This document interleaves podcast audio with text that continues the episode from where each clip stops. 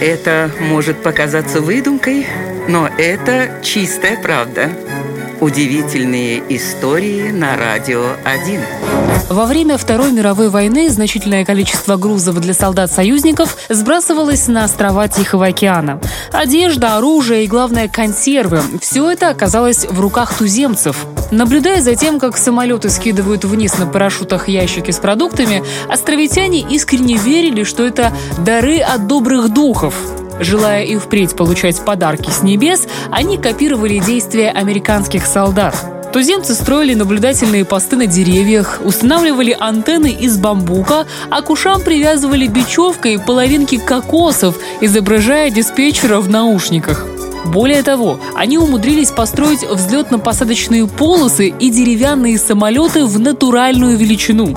Вся эта приверженность духом привела к тому, что старую религию позабыли, а ее место заняла новая под названием карго-культ – поклонение подающим с небес дарам.